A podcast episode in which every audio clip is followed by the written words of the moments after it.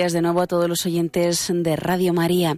Ahora a continuación les vamos a ofrecer unas meditaciones en este viernes de la décima semana del tiempo ordinario, una meditación sobre la pureza de corazón.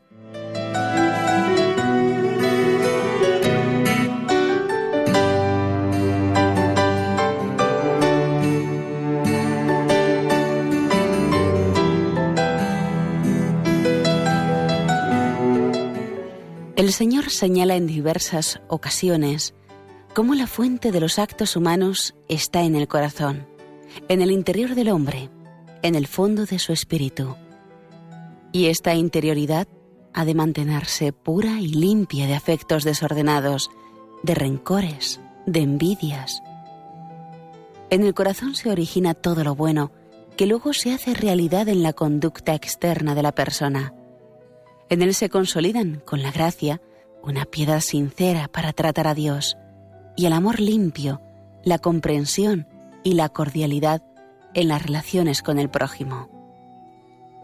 La pureza del corazón agranda su capacidad de amar, mientras el aburguesamiento, el egoísmo, la ceguera espiritual, son consecuencia de una interioridad manchada porque del corazón provienen también los malos pensamientos, los homicidios, los adulterios, fornicaciones, hurtos, falsos testimonios, blasfemias.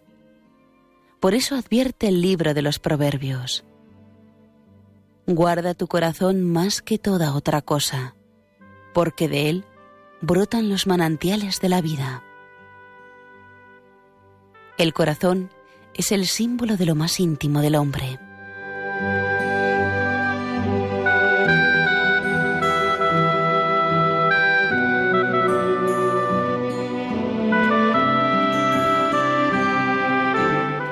El Señor nos señala hoy en el Evangelio de la Misa. Habéis oído que se dijo, no cometerás adulterio. Pero yo os digo que todo el que mira a una mujer deseándola, ya ha cometido adulterio en su corazón. Jesucristo declara en su sentido más auténtico la esencia del noveno mandamiento, que prohíbe los actos internos, pensamientos, deseos, imaginaciones, contra la virtud de la castidad también supone una transgresión de este precepto todo afecto desordenado, aunque aparentemente parezca limpio y desinteresado, si no está de acuerdo con la voluntad de Dios en las circunstancias de cada uno. Para vivir con delicadeza este mandamiento, condición de todo amor verdadero, es necesario en primer lugar tratar a Dios para que su amor acabe por llenar nuestro corazón Además, es necesario evitar los motivos de tentaciones internas contra la castidad. Estas pueden tener lugar cuando falta la prudencia para guardar los sentidos, cuando no se mortifica la imaginación y se la deja vagar en fantasías que alejan de la realidad y del cumplimiento del deber, o en busca de compensaciones afectivas, de vanidad, o revolviendo recuerdos. Si, una vez advertidas esas tentaciones internas, no se rechazan con prontitud y no se ponen los medios para alejarlas netamente, entre los que está en primer lugar la oración humilde y confiada, se mantiene un clima interior confuso, con falta de correspondencia a la gracia y el alma se acostumbra a no ser generosa con el Señor. Y si se empeña en estar en ese límite dudoso del consentimiento, es fácil que la falta de mortificación interior llegue a constituir verdaderos pecados internos contra la santa pureza. Con esa actitud se hace difícil, quizá imposible, avanzar en el camino del verdadero progreso espiritual. Por el contrario, cuando el alma está decidida a mantenerse limpia, con la ayuda de la gracia o rectifica con prontitud, si ha tenido un descuido, aunque sea pequeño, entonces el Espíritu Santo, dulce huésped del alma, da más y más gracias. Y de ese modo se va afianzando en ella la alegría, que es uno de los frutos del Paráclito en quienes le prefieren a Él, y renuncian a ridículas compensaciones que suelen dejar en el alma un pozo de tristeza y de soledad.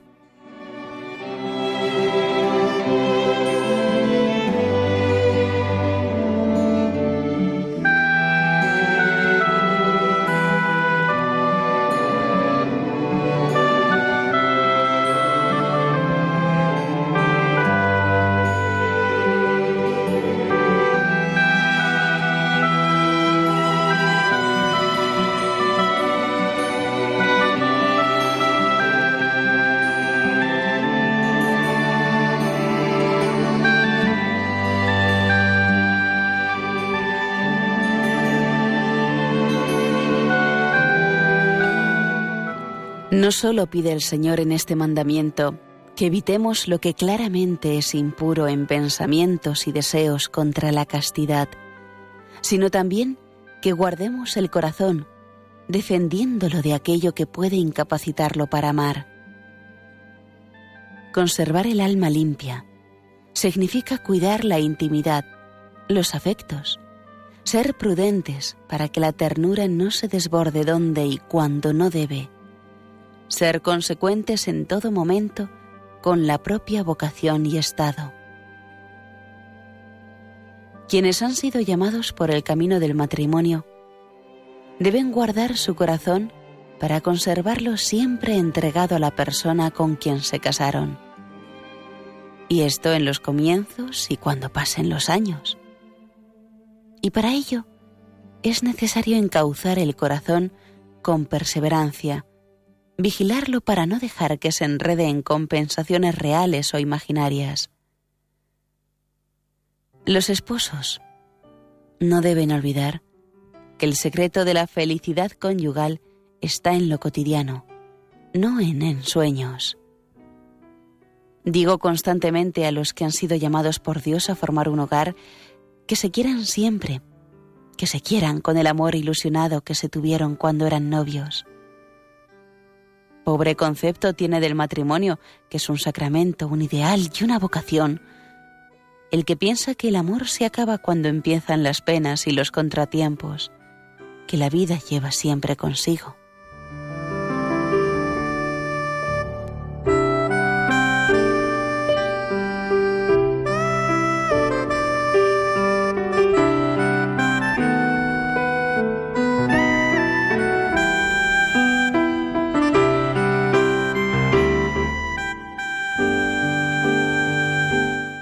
Aquellos a quienes el Señor pidió un día su corazón por entero, sin compartirlo con otra criatura, tienen además motivos más altos para conservar su alma limpia y libre de ataduras.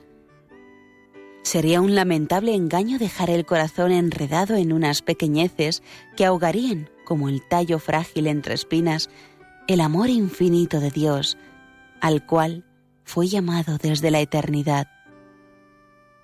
¿Tú crees, pregunta San Jerónimo, que has llegado a la cumbre de las virtudes porque has ofrecido una parte del todo? A ti mismo te quiere el Señor como hostia viva y grata a Dios.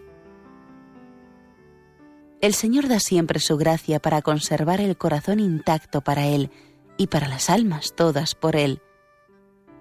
Y sin compensaciones, sin hilillos o cadenas, que le impidan alcanzar las alturas a las que fue llamado, con generosidad, con fortaleza para cortar una atadura o rectificar un afecto. Para la guarda del corazón es preciso primero cuidar el amor, pues una persona desamorada en lo humano, tibia en el trato con Dios, difícilmente podrá impedir que penetren en su alma deseos y afán de compensaciones, pues el corazón fue hecho para amar y no se resigna a la sequedad y al hastío.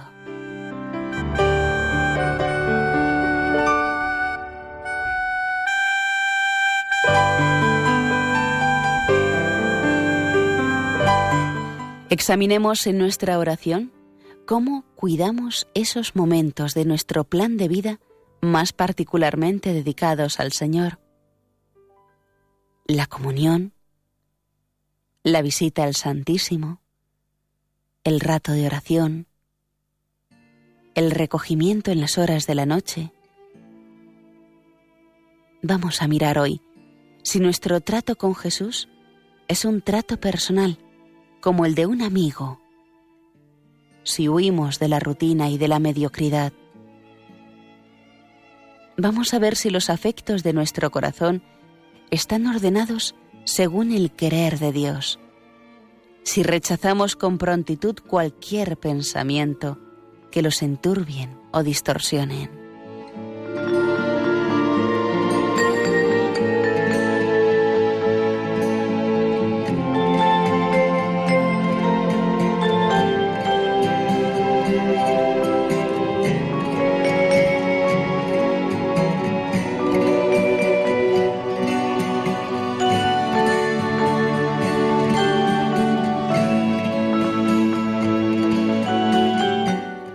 La guarda del corazón comenzará en muchas ocasiones por la guarda de la vista. Entonces, el sentido común y el sentido sobrenatural ponen como un filtro delante de los ojos para no fijarse en lo que no se debe mirar. Y esto con naturalidad y sencillez, sin hacer cosas raras, pero con reciedumbre, sabiendo bien lo que se guarda por la calle, en el trabajo, en las relaciones sociales. Para conocer y querer es necesario el trato, y para evitar que el corazón se quede apegado a lo que no deba, será necesario mantener una prudente distancia con aquellas personas con las que es más fácil que esto suceda, y Dios no quiere que suceda. Se trata de esa distancia moral, espiritual, afectiva, que se manifiesta en evitar confidencias indebidas, manifestaciones y desahogos de penas o disgustos. Suele haber circunstancias en las que la prudencia aconseja incluso poner por medio una distancia física.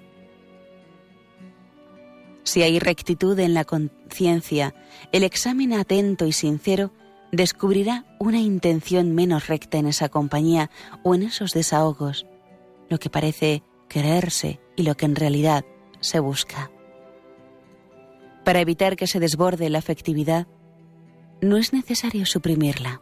No sería posible ni quizá humano, sino ordenarla y encauzarla según el querer de Dios. Llenar el corazón de un amor fuerte y limpio que lo defienda de afectos no gratos a Dios.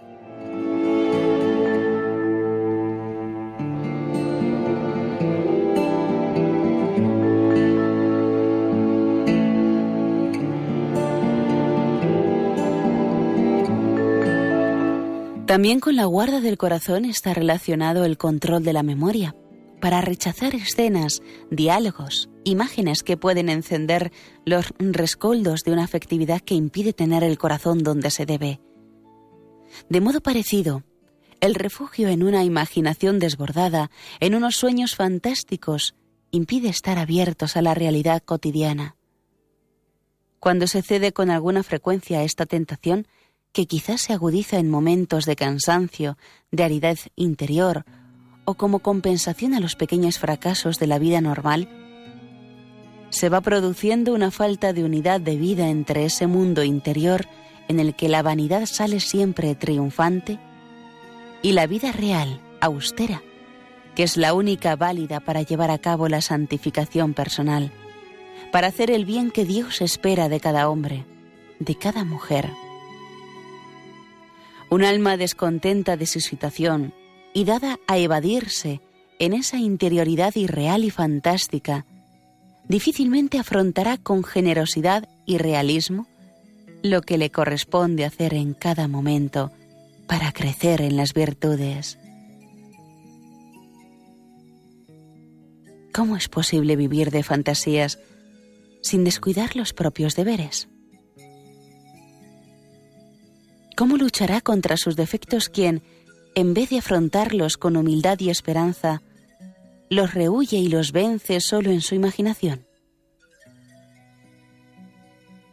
¿Qué alegría se puede poner en aquello que exige sacrificio cuando existe el hábito de refugiarse en el reducto de la fantasía llena de sueños y de irrealidad?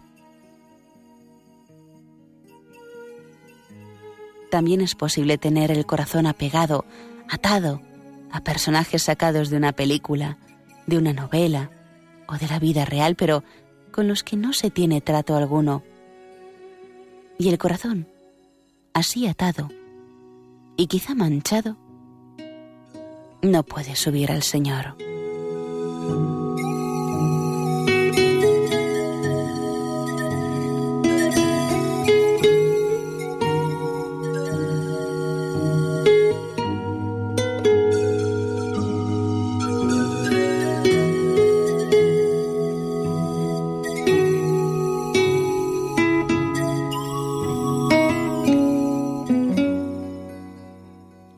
Examinemos hoy dónde tenemos puesto el corazón a lo largo del día. En quién pensamos, quién es el personaje central de nuestro mundo interior. Pidámosle a Nuestra Señora que Jesús sea el centro real de nuestro vivir y junto a Él el querer noble y limpio, real, sacrificado, que Él también desea para cada hombre y para cada mujer, según la propia vocación. Permíteme un consejo, para que lo pongas en práctica diario.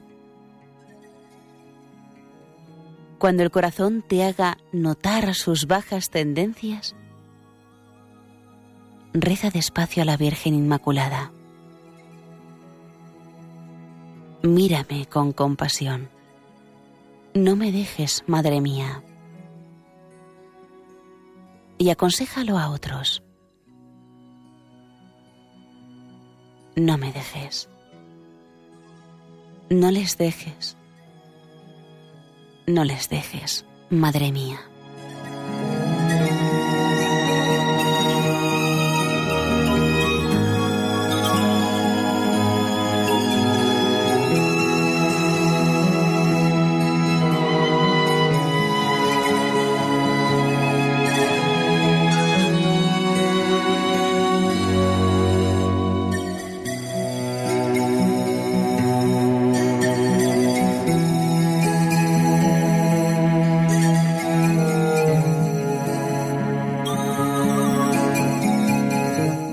Hasta aquí, queridos oyentes de Radio María, la meditación de hoy sobre la pureza de corazón.